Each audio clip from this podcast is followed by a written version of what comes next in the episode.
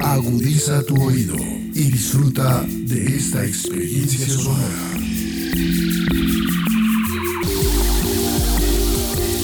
Este es un podcast Radio Unal.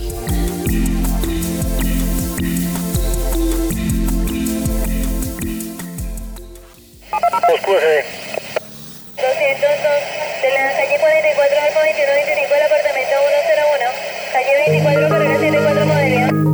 Calle 24 carrera 74 Modelia. Calle 24 carrera 74 Modelia. Relatos de gobierno urbano. De horario expreso y patrón de 6, de 7, de 8. Relatos de gobierno urbano. La ciudad contada por sus protagonistas.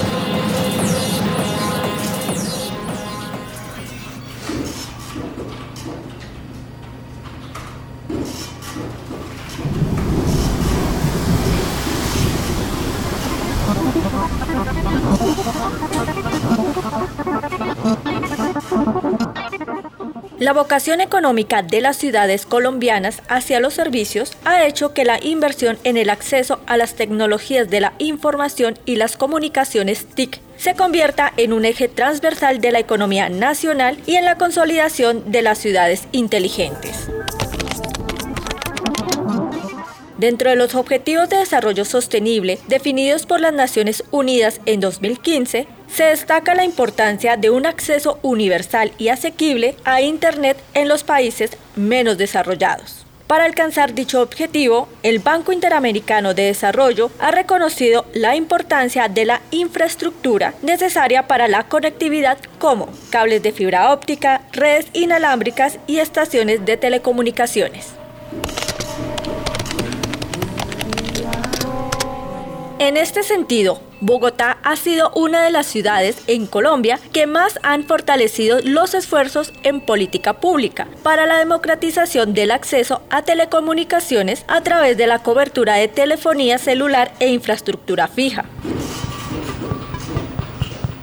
Susi Sierra, asesora de la Alta Consejería TIC para Bogotá, explica cómo se han gestionado los avances en infraestructura de las TIC para el distrito. Viendo de cerca la administración distrital, me doy cuenta que la propuesta es de hacer un gobierno dialogante, ¿no? un gobierno más transparente en donde se puedan evaluar las decisiones de política pública en cuanto a su impacto económico y social y asociado a grandes proyectos que permitan a través de esa evidencia de impacto pues encontrar el norte hacia el ciudadano. En particular en política de infraestructura digital, la administración distrital está trabajando en la formulación de un COMPES que está en proceso de aprobación. Y allá en ese COMPES se explica que la política de un territorio inteligente para los temas TIC tiene un objetivo específico muy particular y es reducir la brecha digital ciudadana en materia de acceso y apropiación tecnológica yo comprendiendo que la infraestructura digital no es solamente eh, la conectividad y los elementos de la red, sino particularmente procesos en donde el ciudadano obtiene herramientas para el aprovechamiento de la tecnología que se haga a su alcance. Y como productos en esa política se plantean particularmente en el objetivo de reducir la brecha digital cinco. El primero, un modelo de cooperación y arreglos institucionales. Creería que esta administración se ha caracterizado por sus alianzas y asociaciones internacionales, en donde ya empieza a tener gran reconocimiento. El segundo, un plan de conectividad distrital muy asociado al acuerdo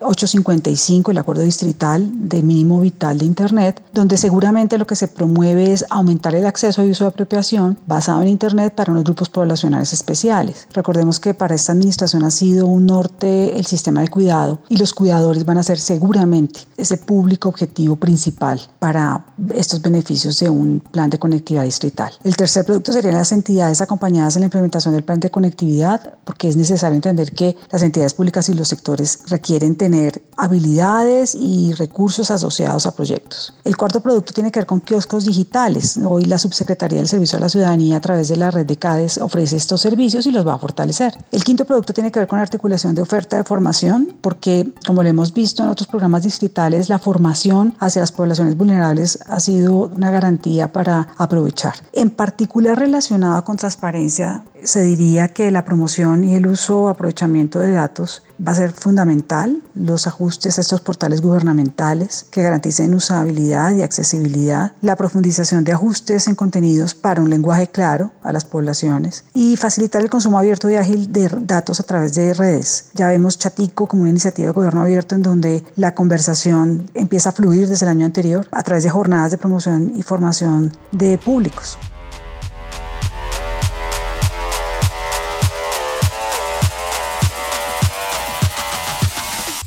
Pese a estos esfuerzos, se evidencia que existen profundas diferencias en cuanto a la localización de infraestructura disponible para el acceso a Internet en la ciudad. De acuerdo a los datos de la Secretaría Distrital de Planeación, las zonas con mayor infraestructura disponible se encuentran focalizadas en el nororiente y noroccidente zonas en su mayoría consolidadas con buen acceso a servicios públicos, una vocación económica enfocada al sector de servicios y de la innovación. Esto conlleva a revisar las implicaciones territoriales de la infraestructura de las TIC, que como resultado han generado un acceso a estas tecnologías de manera sectorizada, acentuando desigualdades urbanas ya consolidadas y que han encontrado en las variables socioeconómicas como el estrato y el ingreso per cápita un escenario propio para fortalecer la segregación digital en Bogotá.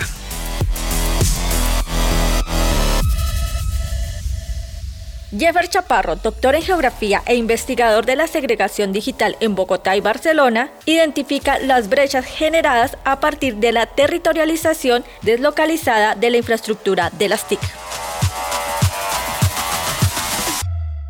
Todos los hechos tecnológicos se distribuyen de manera diferencial en el territorio, ya sea por aspectos físicos, por ejemplo el relieve o las zonas biogeográficas, en este caso la selva húmeda tropical para poner una situación concreta, o por el interés de los grupos económicos por privilegiar ciertas zonas, como las áreas de desarrollo comercial a partir de telepuertos y distritos subcentrales de negocios que requieren conectividad digital. También los intereses políticos pueden ser catalizadores de la distribución de la infraestructura tecnológica, como en el caso de la dinamización de centralidades urbanas de corte público, administrativo, local, regional o nacional. La infraestructura de las tecnologías digitales se relaciona con formas de segregación preexistentes y genera otras nuevas a partir de la lógica de la segregación digital territorial que es multiescalar, multisectorial y multiestadial.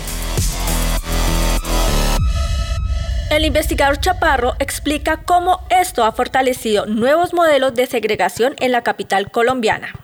Bogotá durante el siglo XX se consolidó como una ciudad con pautas de crecimiento muy rápido y con lógicas territoriales bastante diferenciales, las cuales se han traducido en distintas formas de segregación socioespacial. En las tres primeras décadas del siglo XXI, esas pautas de segregación territorial dialogan y se refuerzan con las formas de segregación digital que deben contemplar, por ejemplo, el acceso a la banda ancha o la posibilidad de conectarse a la red de telefonía celular de calidad. Es muy frecuente identificar en la cotidianidad que hay zonas donde no existe banda ancha pues no ha llegado esa infraestructura. Pensemos en Ciudad Bolívar, por ejemplo. Al igual que hay zonas donde la señal de celular es pésima, pues hay pocas antenas. Este sería el caso de algunos segmentos de los cerros orientales, sobre todo entre los pliegues de las subcuencas. Por el contrario, si pensamos en las zonas con alta dinámica financiera, como la franja entre la Avenida La Esperanza la Avenida El Dorado, que coincide con un alto desarrollo urbanístico de estratos medios altos, la situación es completamente diferente. La segregación digital territorial es una realidad en Bogotá. La infraestructura de las tecnologías digitales nunca se distribuye de manera homogénea.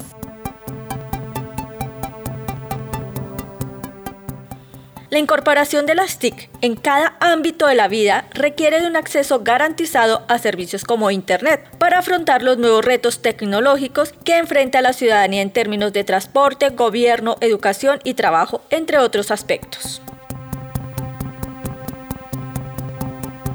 Un ejemplo del papel de la tecnología en la nueva realidad urbana fue el tránsito accidentado que supuso la necesidad de migrar hacia la educación virtual y el trabajo en línea a raíz de la pandemia de la COVID-19. Esto dejó en evidencia las profundas desigualdades generadas por un acceso inequitativo a las TIC, expresado en la deserción escolar y la pérdida de empleos por la imposibilidad de trabajar de forma remota.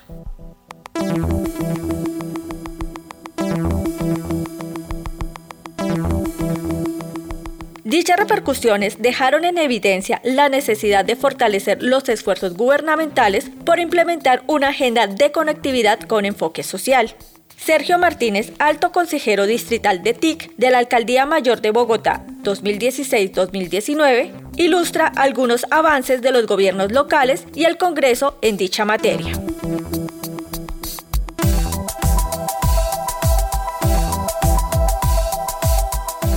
La principal enseñanza que nos dejó la pandemia fue la importancia que tienen los servicios de Internet para mantener el tejido social. En efecto, gracias al Internet y los servicios de comunicaciones se mantuvo la educación, los trabajos. Pudimos seguir comunicándonos desde nuestras casas con nuestros familiares y lo más importante, continuó el trabajo social. Esta enseñanza motivó al Congreso de la República a darle un papel más importante al acceso a Internet. Y en efecto, a través de la ley 2108 del 2021, el Congreso de la República reglamentó en Colombia el servicio de Internet como un servicio esencial. Es decir, que tiene la misma categoría de otros servicios importantísimos, como la educación o la salud para calidad de vida de los colombianos. El esfuerzo legislador también se ha trasladado a las entidades territoriales y vemos que el Consejo de Bogotá, a través del Acuerdo 855 del 2022 y el Consejo de Medellín, a través del Acuerdo 057 del 2022, establecieron normas para garantizar en estas ciudades que el Internet sea un servicio esencial y definir un mínimo vital de este servicio. Estos acuerdos se encuentran en el proceso de reglamentación, pero lo más importante que hay en este proceso es destacar estas iniciativas legislativas, estas iniciativas que provienen de estas entidades para que se puedan reglamentar y que van a ser un instrumento muy importante para el desarrollo de una política social diferente en términos de conectividad social en los próximos años. En buena hora han surgido estos instrumentos que esperemos las entidades territoriales puedan aprovechar en los próximos meses. Actualmente, la Agenda Pública Nacional sobre el Desarrollo del Acceso a las TIC se ha centrado en discutir el uso del espectro electromagnético, ofertar los servicios de la tecnología 5G en el país y ampliar la cobertura de Internet. El proceso se ha dado sin la coordinación de una política nacional que priorice la demanda social de las poblaciones que históricamente no han tenido acceso a la red y que no cuentan con facilidades para el pago de una suscripción a Internet. En su defecto, le ha transferido la responsabilidad de ampliación de cobertura al mercado, haciendo más difícil el cierre de brechas para el acceso a Internet. Sergio Martínez indica algunas estrategias para que el nuevo gobierno defina una política pública para el acceso integral de los colombianos a las comunicaciones. En los próximos meses se va a discutir la política social de conectividad que va a marcar en alelo que tenemos todos los colombianos de cerrar la brecha digital, es decir, permitir que todos los colombianos, sin distingo de razas, o donde vivan en zonas rurales o urbanas, puedan acceder a Internet y tengan las mismas oportunidades para disfrutar de los beneficios de la sociedad de la información. Para desarrollar una nueva política de conectividad social se requiere avanzar en dos frentes. El primero, la oferta. Tenemos que contar con un plan de conectividad que abarque múltiples usos de muchísimas tecnologías móviles, fijas, satelitales y que involucre actores privados, comunitarios, regionales. Esto quiere decir que el Estado debe propiciar las medidas para que exista el despliegue, para que se puedan instalar las antenas, las redes de fibra óptica, para que se pueda desarrollar en nuestras ciudades toda la infraestructura que requiere el país para abarcar este tránsito hacia la economía digital. Las políticas sociales deben estar enfocadas en permitir el acceso a esta infraestructura y el Estado debe apoyar con recursos públicos en los casos donde sea deficitario. El otro frente muy importante es la demanda. Los colombianos, por las difíciles situaciones de pobreza, no tienen algunos las condiciones para acceder a los servicios de comunicaciones. Y por eso es importante que el gobierno nacional haga una estrategia para revisar la cadena de valor de este servicio, para que se disminuyan los impuestos, para otorgar subsidios a la demanda, como lo hace el gobierno de los Estados Unidos, o para permitir a través de modelos híbridos que se puedan tener accesos comunitarios en las localidades urbanas y rurales más deficitarias. Las políticas sociales deben ser creativas, innovadoras. Debemos aprender de los últimos 25 años de conectividad, pero lo más importante, tener en mente que es el momento para que cerremos en Colombia la brecha digital.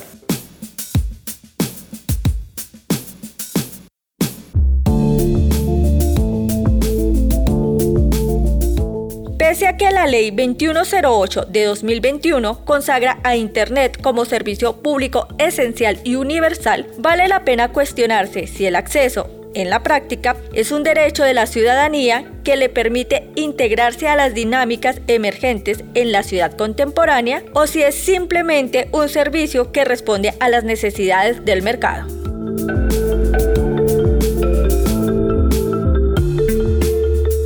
Derecho a la ciudad, ahora inteligente, adquiere relevancia dado el hecho ineludible de que la virtualidad ha abarcado casi cualquier ámbito de la vida y que el acceso a la información y la infraestructura para su democratización son aspectos de los que debe ocuparse la agenda pública para contribuir al cierre de brechas sociales.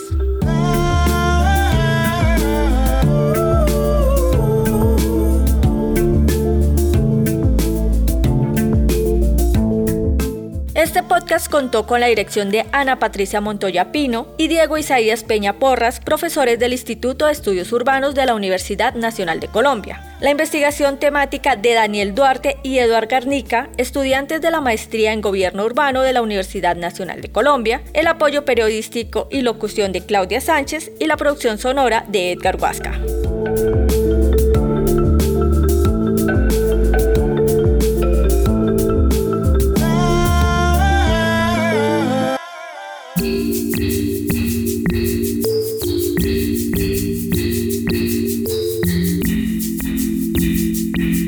Opiniones aquí expresadas son de entera responsabilidad de sus autores y solo comprometen a los realizadores de este podcast. No representan necesariamente el pensamiento de Radio UNAL ni la posición oficial de la universidad.